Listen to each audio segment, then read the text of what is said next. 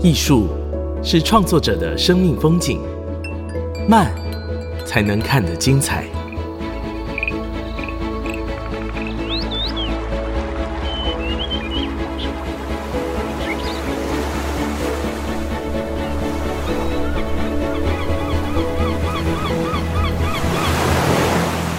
跟着艺术慢慢走。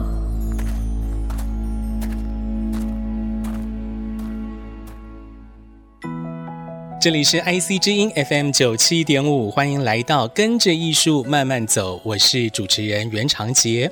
我们的节目呢是在每个礼拜三晚上七点播出。另外，在 Apple、Google、Spotify、KKBox 这一些 Podcast 平台也都可以听得到。欢迎你订阅。今天呢，我们来到了花莲万荣乡的红叶部落，来拜访艺术家林介文。第一次见到介文老师的作品呢，是在泰鲁阁那边的新城车站哦，在车站大厅悬挂着老师的作品，叫做《织路》，织布的织，道路的路，织路。这个作品呢，是老师邀请了三十二位织者一起来完成的作品，包括泰鲁格族、泰雅族、赛德克族的织者。每位织者织出了自己的部分之后呢，由林建文老师来进行整合拼接，完成了这个非常巨大的织路作品。它呢，外观像是漏斗一样，哈哈，我觉得用漏斗来形容可能不是那么贴切，我觉得更像是 flamenco 的舞者，他的舞裙，但是是倒挂下来的裙摆在上面，腰身在下，旋转出一个非常美的姿态哦。而这个裙摆呢，呃，颜色斑斓，里面有着原名的这个色彩。除了这个非常亮眼在新城车站的公共艺术之外呢，林建文老师也有创作蛮多的地景艺术。举几个近期的好了哈，比如说像是二零二一年在东海岸大地艺术节，在花莲游客中心那边哦，有一个夏日光浴这个作品，老师用铁架为基础，在上面呢捆上了非常亮眼的颜色，外观看起来就像是一个。穿着高跟鞋，我自己觉得哈，穿着高跟鞋的一个女性哦，这样子躺在草地上面晒太阳的感觉，或者说是像今年的余光岛艺术节，林建文老师也有创作一个作品叫《织一片浪》，也是一样以金属为框架，在渔光岛的沙滩上面。用流动的线条去模拟出海浪的动态，好，上面有着呃水蓝色、浅蓝色、天蓝色各式的蓝色的线条，捆绑这个我们说是在海滩上面的人工的艺术的浪。所以透过了我们刚刚所说的这几个作品，相信大家也会更认识林建文老师的创作。今天呢，我们就是来到了部落拜访林建文老师。老师好，Hello，你好。第一次听到有人那么认真的介绍作品，觉得很精彩。哎呦，谢谢谢谢。我是很很喜欢老师的作品，所以在节目开播的时候就觉得，哎，一定要趁着这个机会哦，来采访老师。那因为老师是一直都在部落里面居住嘛，哦，除了求学的过程，大部分都是在部落里面居住。但是呢，在这一次林口社宅公共艺术计划当中，林建文老师创作了最柔软的织所这个作品。说它是一个作品，它更应该说是一个行动哦。因为老师进驻到林口社宅来观察社区，后续呢再以原住民的这个编织，希望能够召唤出这个社区里面更多的原住民朋友来促成交流。那老师。请你先介绍一下这个作品好不好？好啊，好啊。嗯，其实这是一个公共艺术的委托创作案。嗯，那刚刚讲到的那个之路那件作品，它其实也是一件公共艺术。对。但是这一次接到林口色彩的邀约的时候，佩佩嘛，嗯、就是施佩莹，对对对，原点创思的副执行长，是是是是，我都叫他佩佩，对，因为大家都叫他佩佩。佩佩就是打来给我，然后就跟我说了这个计划。一开始的时候，我觉得说 林口很远，然后又 感觉起来就是，嗯，我那时候想象就是桃园附近的那种感觉，这样子，嗯嗯。本来没有什么兴趣的，因为就不想要去都市太久。但 但是佩佩的一句话就说：“我们这里很多住的原住民这样子。”哦，然后我就说：“哦，那我就直接联想到说，就是从小都有听到说，哎，谁谁谁去林口工作，嗯、然后谁谁谁在那边做了很久，现在回来了。然后就是桃园啊、林口那一带，就真的好像很多北漂的原住民这样。然后我就立刻来了兴趣，就 OK，然后就开始这个创作这样子。嗯嗯、那其实一开始到林口社宅的时候。”我的反应有一点被吓到，因为我以为是就是很凌乱，就是可能是比较以前老的那种、哦、呃老国宅的感觉，老，老国宅或者是不是这么住宅区的感觉，但是就是看到说哇很有规划，然后简直就是来到了像国外的那种感觉，这样、嗯嗯、加拿大啦，哦、就是那种还蛮舒服的，然后。规划出什么行人区啊，然后又有公园呐、啊，嗯、就是非常的有都市规划的感觉。对对，他们分成 A、B、C、D 四区嘛，对对对，每一区都有好几栋建筑，对，然后是这种大型的结合式住宅，总共有三千多户。对，哇，你看这个量体就非常大，很壮观。是，而且就是一开始去就是一直迷路，佩佩就是在介绍说，哎，这里 H、B 区，然后马上就迷路，就是都是高楼，都长得一样这样子。然后其实这个案子。从发想到成果发表，其实经过一年多的时间。嗯，嗯，对。然后从最一开始的看到这个都市丛林的景象，到决定我要做什么，其实有还蛮多转变的。嗯，是。嗯，老师在林口社宅这边有驻地，就是实际在那边居住。还蛮长一段时间，对不对？嗯，听说您连孩子都带过去了。对啊，对啊，西家带眷，老妈也带去一起上去顾孩子。对啊，对啊。所以在这样长时间的居住，您可能在部落这边对这个计划的想法雏形，在经过驻点之后，观察社区之后，一定会有所转变嘛？哈，是。我最一开始的设定，因为我就是想象说，原住民他们就租了一个公寓嘛，然后我就想说，好，那我要进到他们家去，跟他们发生一些互动跟关系，哦，就用这种方式把织布这个东西带到社宅里面。是，但是当我一到那里了以后，我就发现这种形式会有一点，嗯，那个关联性好像又没有那么大。就是假如说我只有锁定，就是透过原点的介绍，可能引介一些。居民之后，我再去做，就不是我要的感觉了。因为我觉得，我一到那边以后，最震撼的感觉就是那个高楼嘛。嗯，然后你可以想象，就是我们的传统织布，它就是一个你个人的一个行为，对就是没错它非常的渺小，嗯然后跟整个环境会是一个很强烈的对比。然后我就立刻联想到说，那我要在公共场域织布。OK，这个你，你要把自己放在这个公共空间里面，对，而不是躲在这个 每个人的住宅里面，对对对。OK，嗯，所以来到林口社宅的公共空间，比如说像是庭院，比如说像是临近的天桥、广场，哈，在公共区域里面织布，织布的过程当中，我想一定会有很多的原住民朋友可能有看到，哎呦，怎么会有人在这里织布？嗯嗯嗯。嗯因为我一开始有注意到整个色彩其实它是铜墙铁壁的，嗯、就是也有跟佩佩聊到说，因为他要管理三千多户，所以他就一定有规定。当规定被定制的时候，嗯、就表示说人要好好的遵守，如果没有遵守就会被赶出去。我觉得这是很可怕的。所以你可以看到，其实，在公共空间，大家都是。很不自由的在使用空间，嗯、可能是我在部落习惯了，就是我讲话就是很大声啊，嗯、或者是哎大家看到打招呼啊，喝个啤酒啊，或者是打麻将啊，就是你在做什么事情是很开放的，你知道，就是部落。发生什么八卦，我们还有八卦中心，就是 就马上知道哪里发生什么事情。但是在林口社宅就是一个完全绝缘体，每一个租客他们都是非常独立的个体户，可能跟台北的其他的环境比较像，就是你们的高楼啊，都是这种感觉。对对对。但是我觉得林口社宅又更，因为它有一个规定。然后跟佩佩讨论说，那个真的很严呢。例如说，不能在家里抽烟，然后你可能被抓到几次，你就真的是没地方住了。嗯，所以大家会有一种怕，就是要小心翼翼的感觉。是。然后我就是很喜欢冲撞这一种规范。就是喜欢不乖，喜欢不乖，对。然后又看到了一些很有趣的设计过的地景，嗯、例如说，就是我住的是 B 区、嗯、，B 区下面就有一个台湾的一个很大的水池，但是它 always 没有水。嗯、然后我就会思考说，那为什么这个我要我要去接受它？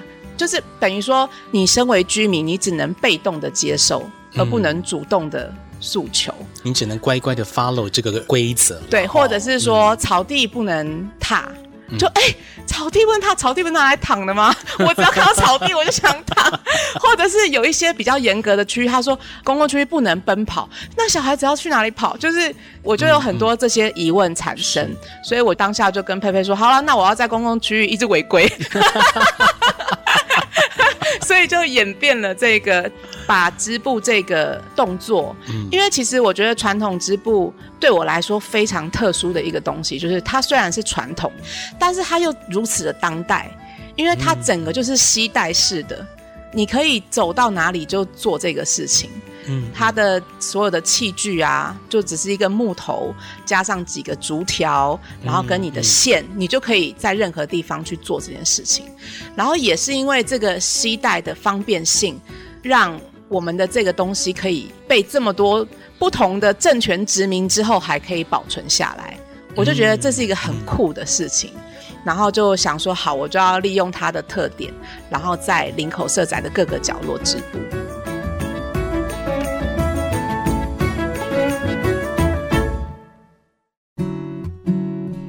IC 之音，欢迎回来，跟着艺术慢慢走。我是长杰，今天我们来到了花莲的红叶部落林介文老师的工作室，请老师来分享在林口社宅公共艺术计划当中的作品《最柔软的织索》。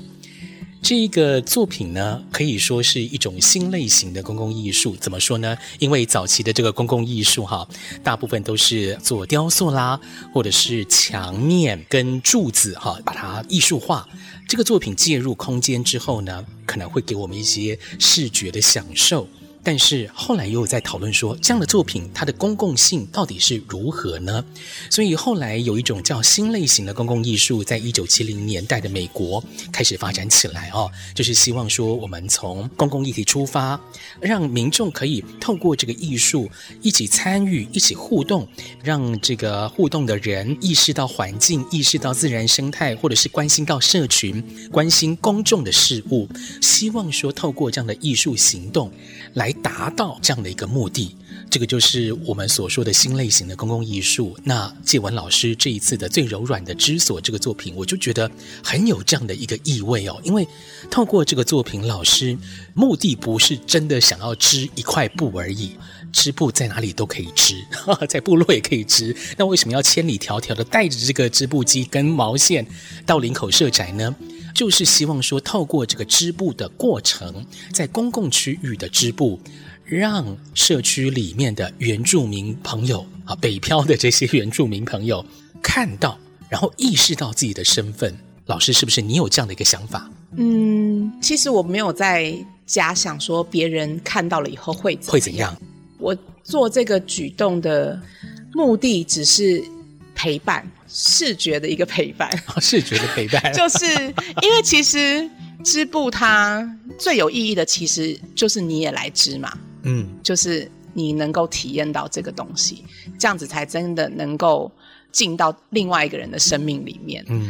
但是像刚刚提到那个林口社宅冷冰冰的那个感觉，对啊，我站在那个中庭广场往上看，我就觉得哇天呐，楼好高啊，里面住了多少人啊，我就会有这种感慨。但是其实你知道，就经过的人真的超少，经过公共空间的人真的很少。大部分的人回家出门都是直接经过而已嘛，哦，或者是其实有的人开车就是直接从停车场回家，哦、是是，他根本就不会经过。对，你就会觉得说、嗯、住户那么多。我怎么会经过来来去去的人那么少？嗯嗯、是对，就不知道，就很想有这个，就是让大家看到的这个冲动。嗯、然后也真的就是在执行的过程之中，就有有那种心电感，就嗯，灯电到了这样，眼神尬到，然后他就走过来了，这样子，嗯嗯嗯、就是就是有一群人，他就会被我的这个动态给吸引，然后就会过来，然后我们就会有一个聊天呐、啊，互相嘘寒问暖呐、啊，就有一点像创造部落的那种感觉了，是。就是有一种拉近人与人之间的距离的那种感觉。这个织布的过程。我自己觉得有点像是表演一样了，嗯、哦，有点展演的性质，嗯、对，不对？哈、哦，透过这个行动，让大家觉得，哎，这个人在干什么？他就会问你说，哦，你在做什么啊？哦，为什么会在那边织布？嗯，可能如果是原住民的话，他就会现身，他跟你说，哦，我的奶奶可能，哦，以前也在部落里面会这样织布，对对，对，是不是？对对，像这种的，就是我的惊喜蛋，就会想说，今天有加分，今天的扣打有达到。哦，是，那所以老师收到了很多原住民朋友的回馈，对，很多泰雅族的，嗯、因为我通常看到我就会，就是他们就会聊了嘛，嗯、然后他们就会说，哎，你这样子的机器是什么的？我就说，我、嗯。哦、这是泰鲁格族的，嗯，然后我就说，那你呢？你是什么？他就说，哎，泰雅族，嗯、然后排湾族、阿美族就都有，是。这样子，对，嗯。嗯、然后就是有一次，我那一天因为太热了，然后我就。偷偷跑到物管里面去织，想说可以吹冷气，然后但是我的助理他那天是在外面，然后我助理就他们就跑进来跟我说，有一个大鱼了，有上钩，有大鱼上钩，然后结果是一个这个老阿妈，然后穿的很很鲜艳，我还记得他那天拿着一把伞，应该是阳伞吧，然后穿红色的裤子也很鲜艳，这样，然后就这样子一拐一拐的走进来，然后就说，哦哟，这个我家也有哎，我的。妈妈也有在织啊，然后有留给我啊。我看到这个，我就想到我妈妈。哦、然后我一听，我就很开心。我说：“那你家的那个布，我们都叫它嘎邦，嗯、嘎邦就是被毯的意思。”对，那你的可以拿来给我看嘛？那样子就跟他约了，哦、然后他就真的又回家整理整理，然后下午的时候就要提来找我，然后我就赶快过去帮他拿，嗯、就是一大袋他的布，然后我们就当场把它变成一个小小的展示，就是一起铺着，然后就在那边织布这样子。嗯嗯，对，是好有趣哦。对啊对啊对啊，对啊，这个真的是无法预期你会有怎样的交流，全部都是对。老天安排的，真的。因为一开始你说那个表演性质，其实我没有觉得我是表演者，嗯、我只是觉得我在做这个行动而已。嗯、所以一开始的时候，我还想说在树荫底下有做就好了那样。然后佩佩就直接说：“你过来，这边人比较多。”然后就直接把我拉到每一栋前面的入口，有一点挡路的感觉。对，就必须要大家看到。对对对对对。但是后来我也就真的习惯性的就是看。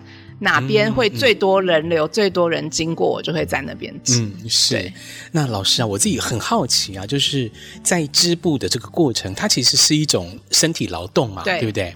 你在这个过程当中，身心灵的状态是怎么样？哦，尤其是在心里，你是放空的吗？还是会沉浸在一种心流的状态？没有，没有，没有，没有，没有。那个，这个就很真的很可以分享了。嗯，嗯，我这个是很好奇，因为我不会织。哦，因为就是通常传统就是织布都是你要专心，老人家会跟我们说，嗯，你要很专心，你不能讲话，这样子你织的布才会漂亮。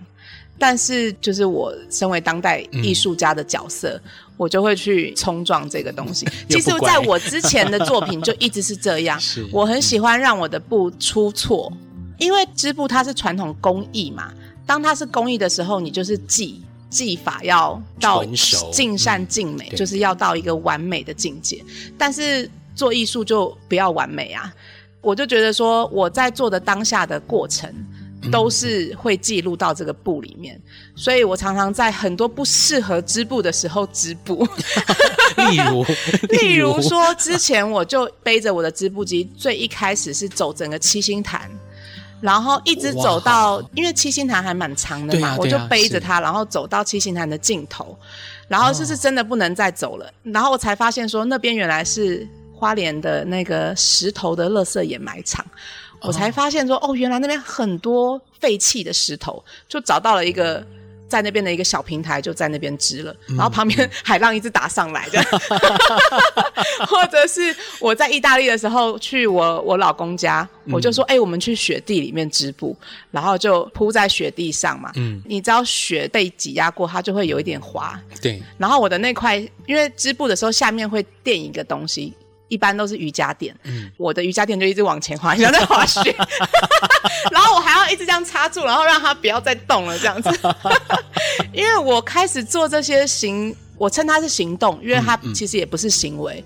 这些行动其实就是因为当初我们那个就是被集团移住的时候，嗯，就是那一群本来住在山上的妇女们，他们就要被迁走，他们就都决定。拿着他们的织布机，这是一个非常具有震撼力的一个一个集体事件。例如说，你想象你今天就是有敌人攻打到你家，然后就逼着你说你要一个礼拜之内搬出你的家，那你这一个礼拜之内你会准备？就是你就有一个时间嘛，对对对对我就一直在试想那个情境。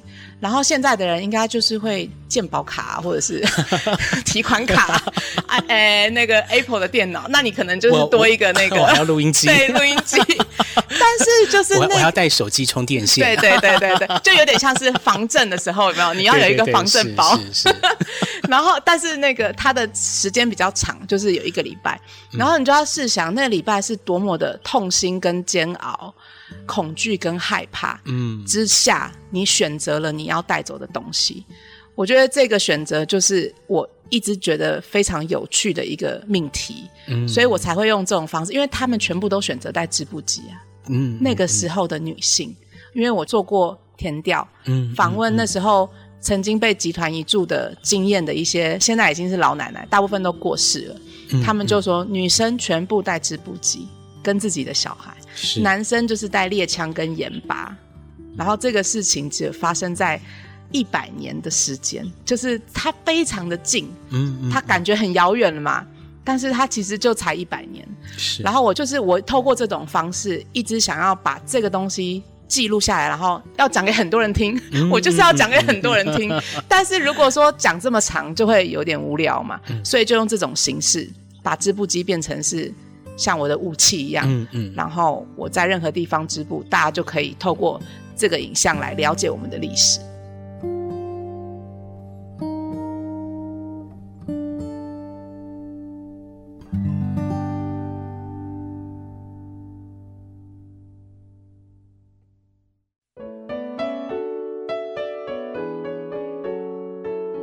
欢迎回来，跟着艺术慢慢走。我是常杰。今天我们来到了花莲的红叶部落，来拜访艺术家林介文老师。刚刚老师有谈到了，透过织布哈这个行动，跟群众诉说织布在部落里面传承的意义。他在原住民的生活当中，他在历史当中扮演怎样的角色？那也可以回顾到林介文老师在回到台湾之后的一个探索的脉络哦。老师在台湾的时候念辅大应用美术系嘛，毕业之后就到巴塞隆纳去念书，念的是跟空间设计有关的硕士学位。后来回国之后，一开始是以金工为主的创作。然后，二零一四年这一年，因为从祖母衣柜里面发现了上百条的织布，让你开始意识到这件事情对你的重要性，也开始去学习织布。您在其他的专访里面有特别说，要从这个过程当中来学习做一个真正的泰鲁格族的女性。好，所以可以感觉到织布这件事情对建文老师的生命是有一个重大象征的。那除了自己织之外，林建文老师呢，他也邀请别人一起来织哦。比如说，我们刚刚在节目一开始的时候所说的这个在新城车站大型的装置织路，他就是哇，邀请了三十多位织者一起来完成了作品。还有像是前几年，二零二一年有个非常大型的计划，叫果山，是在红叶部落后头的这个瑞兴矿区，也是集体织布，然后希望说织布的这个布来包裹住矿区的山头，好像为山贴了 OK 绷一样哈、想要来疗愈山，其实也是疗愈人啦。那一直到这一次的林口社宅公共艺术计划，老师除了自己织之外，在活动当中也邀请八位织者一起来共织，所以可以看到老师的创作当中都有共织哦，共同完成织布的这个元素。老师，我自己是很好奇，为什么您会特别着重这个共同的“共”这样的一个概念，是跟部落的生活有关系吗？嗯，不是，是因为 想做的东西都太大了，自己织不完，所以就拖很多人一起下水。OK，好。但是其实共织的这个概念，嗯、我一开始真心话、真实的是这个版本，嗯、的确是没错的。嗯。嗯，但是另外一个思路，其实就是像我们集体被牵下山，然后大家一起都决定、要背织布机下山，其实就是我们到了现在居住的地方。你来到了这块土地，红叶、嗯、就是我们大概一九三七之后才陆陆续续的到这里来的。之后呢，日本人不是就把好不容易把我们签下来了嘛，这样比较好管理。嗯，但是他们又战败，就撤退了。那国民党来了以后，就是进入了台湾的美元时期嘛。嗯，那美元时期，它其实对我来说最重要的一个就是。他们给了部落的教会，因为他们那时候不相信国民党，嗯、所以他把资源都给了教会，嗯、教会再重新发放给需要的人。嗯、那时候部落里面的人都会说：“哎、欸，那家店有十字架的店，很好的东西，拿东西都不用钱。你去那个十字架的店了没？这样子，然后大家都知道可以去那边拿物资。那物资其实就包含三大项：奶油、面粉。”跟毛衣，嗯，然后呢，嗯、毛衣会讲到这个美元时期的重点，其实就是那时候的妇女们拿到毛衣之后呢，所有的人都拿来拆。啊、哦，不是拿来穿，是拿来拆，对，哦，拆成线，嗯、然后再把它的线织成布。哦，然后这个集体的一个行为，是就是我做了填调以后，就发现是真的是集体哦，是所有纹面族群都这样做，嗯、泰雅族、赛、嗯、德克族、泰鲁格族都在拆毛衣，你不觉得很好笑吗？就是那个年代的阿嬷阿姨们啊，都在拆毛衣，然后像我父亲或者是我姑妈他们那个年纪的人，他们的印象就是他们小时候嘛，就要帮妈妈拆毛衣。嗯然后拆了以后，你才可以出去玩。然后就是 就是一个部落的记忆。但是你用比较呃分析跟学术的方式来思考的话，其实就是说那时候的人他们看到了另外一种材料。嗯，就像是你创作者，你可能都是用某种东西在创作，嗯，但是突然有一种新引进的材料，你是不是会很嗨？嗯，就像是今天有另外一种麦克风或者什么的，嗯、你就会想要买嘛，就想要有嘛，对不对？那时候的毛衣对他们来说就是这样，嗯，所以大家都不断的收集。你看那么多颜色，以前我们要种树吗？嗯、要花多久的时间才可以有那个线，然后还要再去植物染，那是很冗长的一个过程。但是现在可以拆毛衣。就好了，嗯，所以大家都做这件事情之后，其实也影响到了整个产出的物品。嗯，就是最早以前用苧麻，你就是要蔽体嘛，你就是做你穿在身上的衣服就好了。所以你要做的东西比较范围小的时候，你就会在上面做很精致的图文啊，可以挑花变化啊。但是现在你的量变多了。就有刚刚讲到的那个嘎榜的形式出现，它就是一个比较大的背毯，嗯，它就是一百八乘一百八左右一个方形，就像我们现在的棉被的那个概念，嗯，嗯，是，你的画面就变大了，就是对于创作来讲，嗯嗯、它就不一样了，它就不会是在做那么细的图文，它可能就是用颜色来变化，嗯、因为它收集到的毛衣上面很多各式各样的颜色，对，所以那个时期，然后也讲到说，刚刚我奶奶的。衣柜里面的那个布就都是这样子的，嗯、所以我就觉得这个集体的从历史背景到整个材质的转变，然后到那时候的创作模式是这样子的那个状态，我觉得非常的有趣。嗯、那共知就是这个集体性啊，其实也是隐隐约约的创造出一个群体嘛，就是我想要创造那种向心力跟集体性。虽然大家还是有自己的部落，但是跟整个大环境比起来，我们就是。需要这个集体性的东西，嗯，所以当每一次共织的时候，其实就是不同族群的知者会聚在一起。那你就想象，这在一百年前是多难得的事情。嗯、其实大家也不会这么做，织布就是很个人、跟工艺、跟传统的东西，大家就是自己在家里练功。嗯，但是我就硬把大家拉出来，其实就是有一点像是互相交流之外，还在取暖。因为为什么你在当代要继续织？就是其实那个理由就可以让知者们互相彼此了解自己的状态，然后就会有一种互相鼓励跟也许是竞争，然后就是有持续性，然后也可以扩及到更多的人。往外扩散这个想法，一直是在老师的创作里面是一个对大爆炸，是一个重点啦。哦。嗯，嗯对。那老师，我再问一个问题哦，这回国之后创作十多年的过程当中，有没有一直在你脑海里面回想的，或者说是您一直会去意识到的所谓的创意关键词呢？个人与集体之间的拉扯啊，个人与集体之间，你用拉扯 这样的一个看起来很有张力的动词 来叙述哦，怎么拉扯？因为其实创作是非常个人的啊，嗯，尤其是当代艺术创作者有一个那个里面的东西想要抒发，嗯，透过任何的媒介，然后把它成立出来。对，这个方式其实也是比较容易。因为你就处理你自己就好了，嗯嗯。但是你的意志可以贯彻，然后在创作的过程当中，对对对对。嗯、但是集体，就像我谈到这么多跟集体有关的东西，也会一直出现在我的创作里面，嗯，就会变成是一个拉扯。因为其实 okay, 是是因为其他知者的创作，你无法去预期他们会织出怎样的一个成品出来，或者说你是在织人的时候，也是有一个困难度。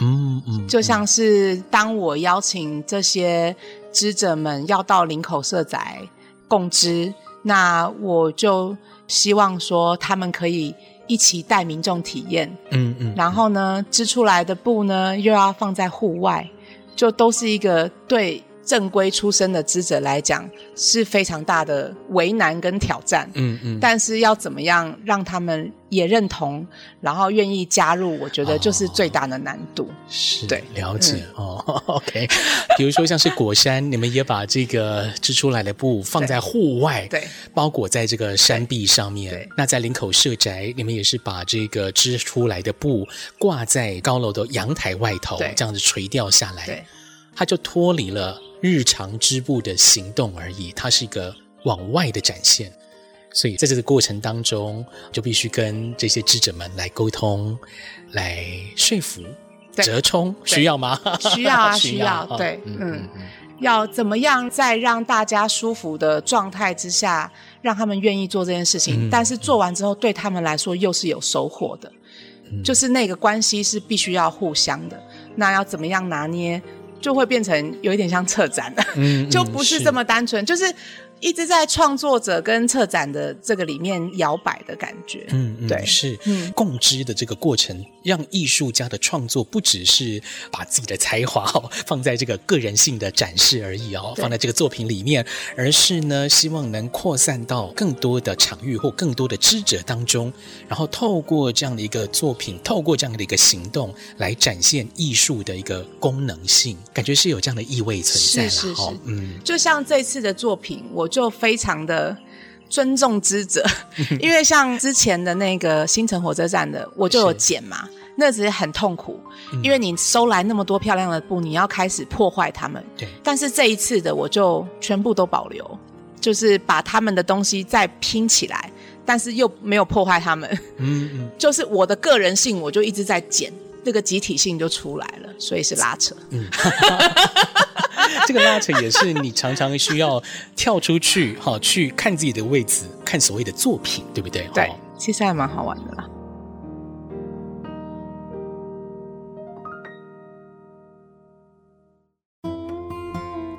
IC 之音 FM 九七点五，欢迎回来，跟着艺术慢慢走。我是长杰，今天我们来拜访艺术家林介文老师，请他聊聊在林口社宅公共艺术计划的行动，哈，也是作品最柔软的之所。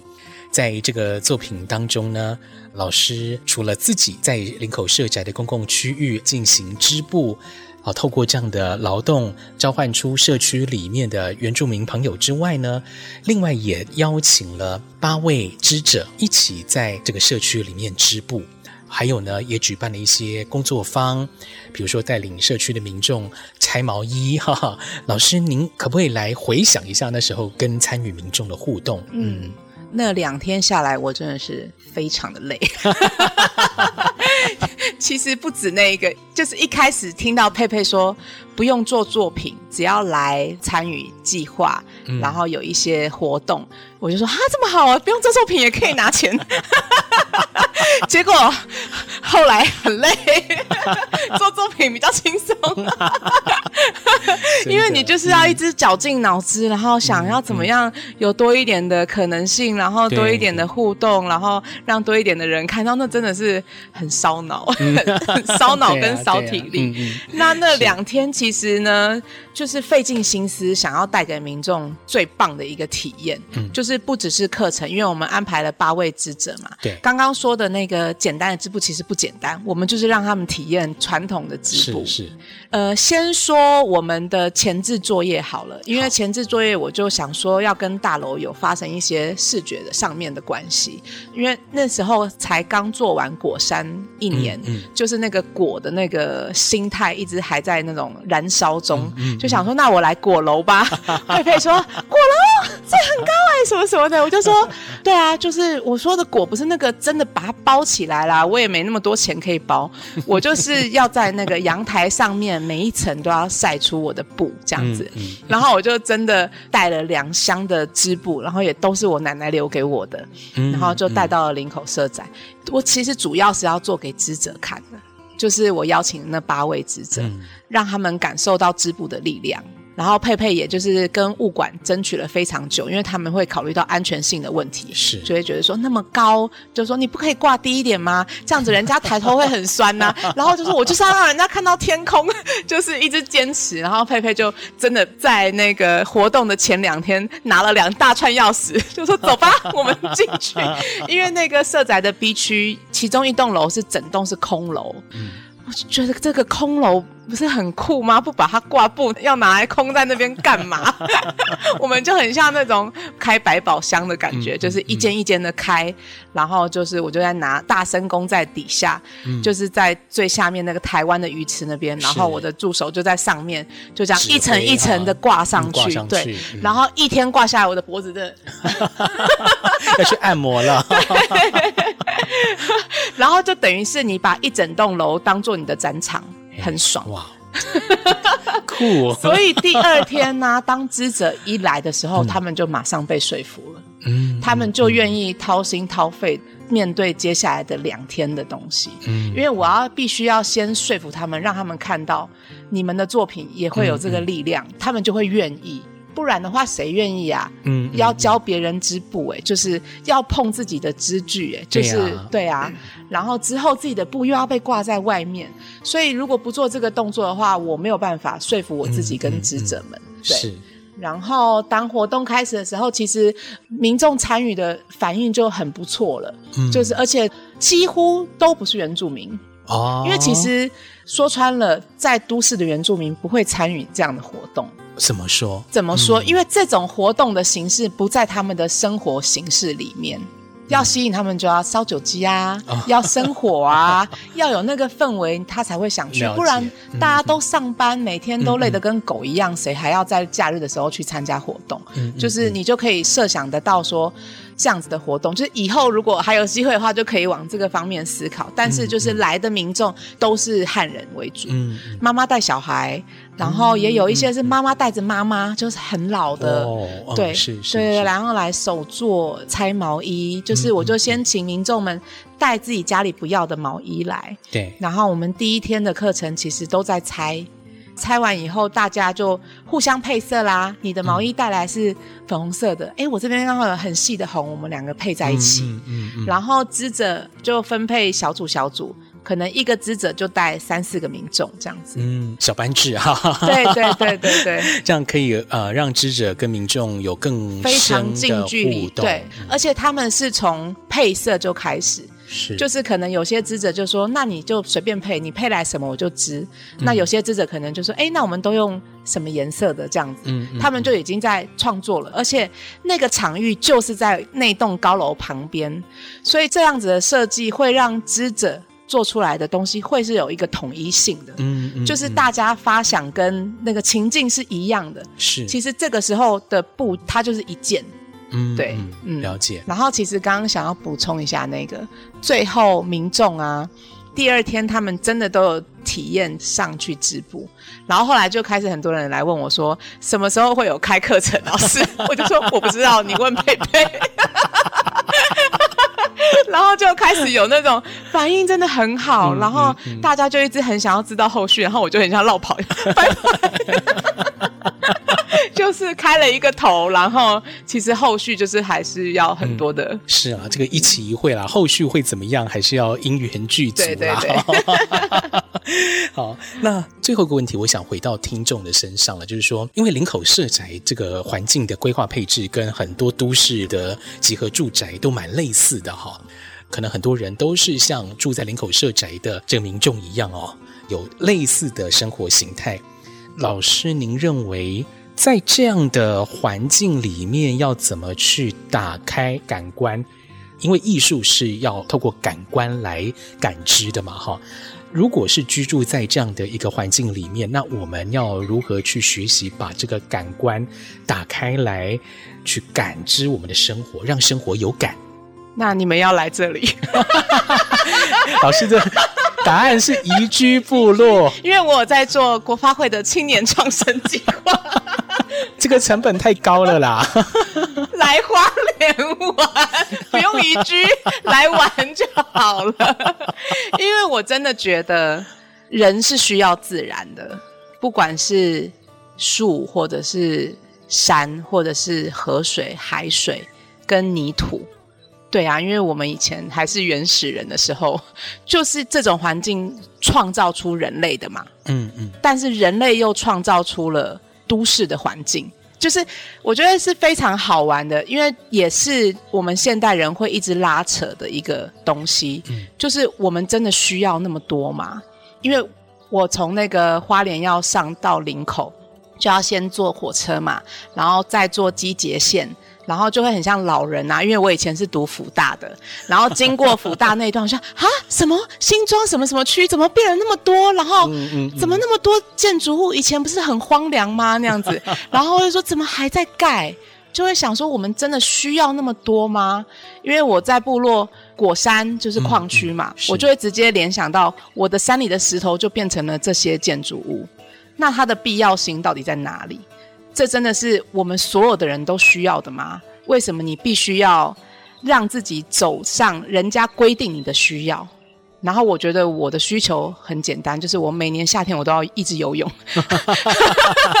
就是我夏天我就是一定要去海边跟河边，嗯，而且是天天哦，我就带我的两个小孩，我觉得不管怎么样，我再怎么忙，我有时间我就直接把他们丢到河边，嗯，然后有时间我们就是去海边，你就看到小朋友，他们可能本来在家里的活动其实都是静态的嘛，但是我们知道小朋友需要动态的活动，那在都市的动态活动。不外乎就是公园嘛，嗯，对，然后或者是你再大一点，就是有一些课程。但是如果你把小孩带到沙滩、海边的话，你父母真的可以一点都不忙，因为他就自己做了非常非常多他需要做的事情，是各式各样，就是一片沙滩跟一片海哦，他就会先去玩浪，然后就是玩浪玩浪玩浪玩浪玩累了以后，他就会去玩沙子，然后沙子就是各式各样的玩法啦，堆沙堡啊，然后挖坑啊，让水进来，然后完了之后他就去弄巨机械，我真的可以在海边让他们在那边。五个小时，然后我就放空，嗯嗯，嗯，我也不要划手机，我就是看着他们，陪着他们玩，然后我觉得这就是一个人需要的，嗯，嗯，所以我当然也是现代人，虽然我住乡下，但是我也很忙，我也是要一直用电脑，然后也是要常常去台北往返啊，就是当你一直在那个节奏里面的时候，其实你的身体是负荷不了的，嗯，所以我只要去接触大自然以后，我就被疗愈了。然后你看去海边多好，什么钱都不用花，你只要花开到那里的交通费，对，油钱，嗯、对啊，嗯，嗯，嗯，透过大自然为我们的生活固定的节奏去撑出一点缝隙出来，让我们感知能够重新回到身上了。这个是林建文老师给大家的一个建议。周末的时候，不妨就去大自然，山里面也好，海边也好，哈，去感受，然后去放空，把手机放下来。好，今天非常谢谢介文老师来到我们节目当中，跟大家分享在林口社宅这边的创作，也看到了介文老师是如何以当代艺术的语汇来促进社区，好，促进民众的沟通。非常谢谢介文老师，谢谢您，谢谢。谢谢